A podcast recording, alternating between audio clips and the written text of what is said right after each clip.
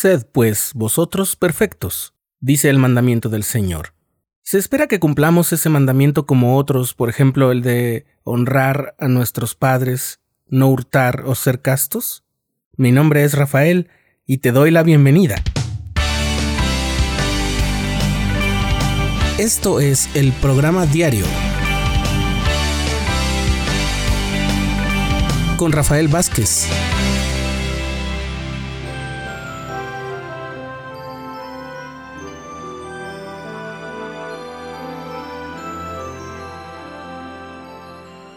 Creo que estarás de acuerdo conmigo cuando digo que el Sermón del Monte es el discurso más célebre, así como el tratado más fundamental de la forma en que se lleva a la práctica el Evangelio de Jesucristo. Él mismo lo presentó.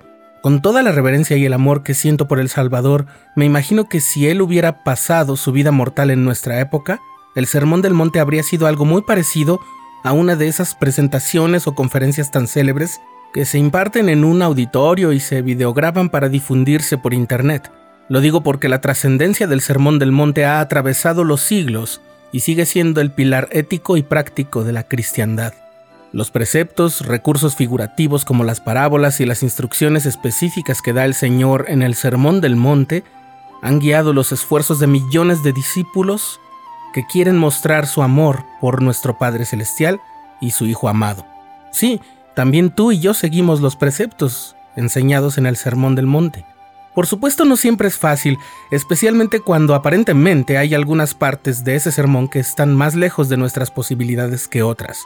Por ejemplo, una de las partes más inspiradoras y elevadas del Sermón del Monte es aquella en la que el Señor concluye con un mandamiento. Sed pues vosotros perfectos, así como vuestro Padre que está en los cielos es perfecto. Ya sé que estamos ante cierto conflicto de definición y asuntos de lógica en este mandato. Muchos dirán, ¿cómo se supone que cumplamos con el mandamiento de ser perfectos si sabemos por la misma doctrina del Evangelio que no alcanzaremos la perfección durante nuestra vida mortal? Antes que comencemos a excusarnos de esforzarnos o a sobreanalizar este sentido del pasaje de las escrituras del que estamos hablando, déjame pedirte que abandones esa línea de pensamiento. En el primer capítulo del libro de Job, en el Antiguo Testamento, Jehová dice que Job, su siervo, es un varón perfecto, y no se refiere a que ya goce de su estado de perfección celestial, sino solo a que no hay nada reprochable en toda su conducta. Y esto nos lleva a la línea de pensamiento y de sentimientos que realmente importa. Al ser discípulos sinceros y humildes de Jesucristo y escuchar o leer el mandamiento de ser perfectos, es posible que caigamos en una especie de desánimo. Hoy, por ejemplo, te puedo platicar que tuve una discusión con un ser muy querido para mí, y aunque yo me sentía en todo el derecho de reclamar algo, en realidad lo que necesitaba era buscar la guía del Señor, ser más humilde, ser más compasivo y tener un poco más de fe ante una situación que me estaba resultando exasperante. Y sí, cuán lejos de ser perfecto estoy. Al menos hoy he estado más lejos que otros días, y el sentimiento es devastador.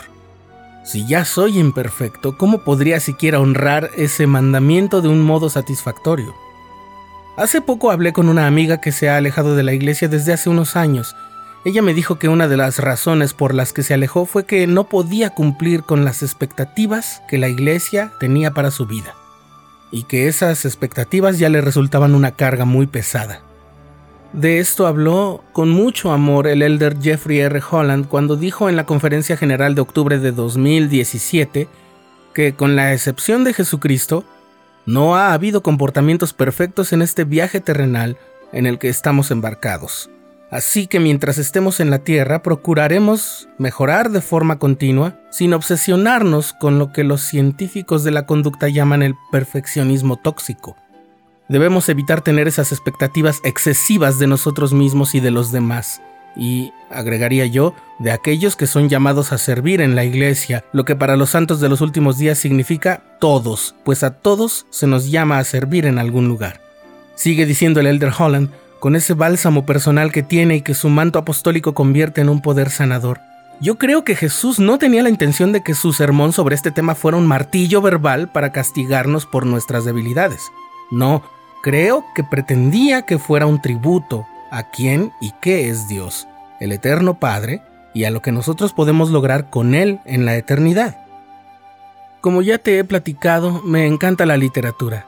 Le he dedicado gran parte de mi vida y me ha dado grandes satisfacciones y enseñanzas, de modo que no puedo ocultar mi entusiasmo cuando algún miembro de las autoridades generales recuerdan una parte de un libro o hablan de algún escritor o poeta.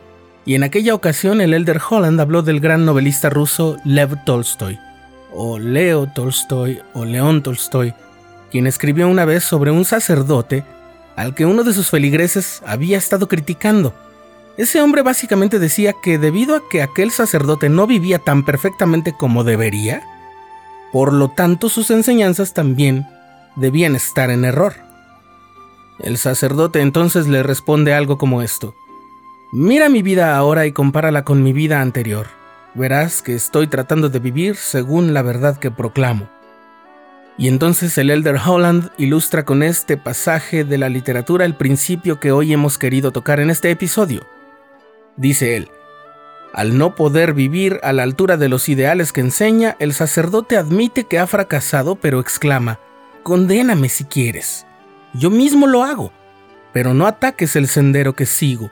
Si conozco el camino a casa, pero lo recorro dando tumbos, ¿es menos recto el camino porque me tambaleo de un lado a otro?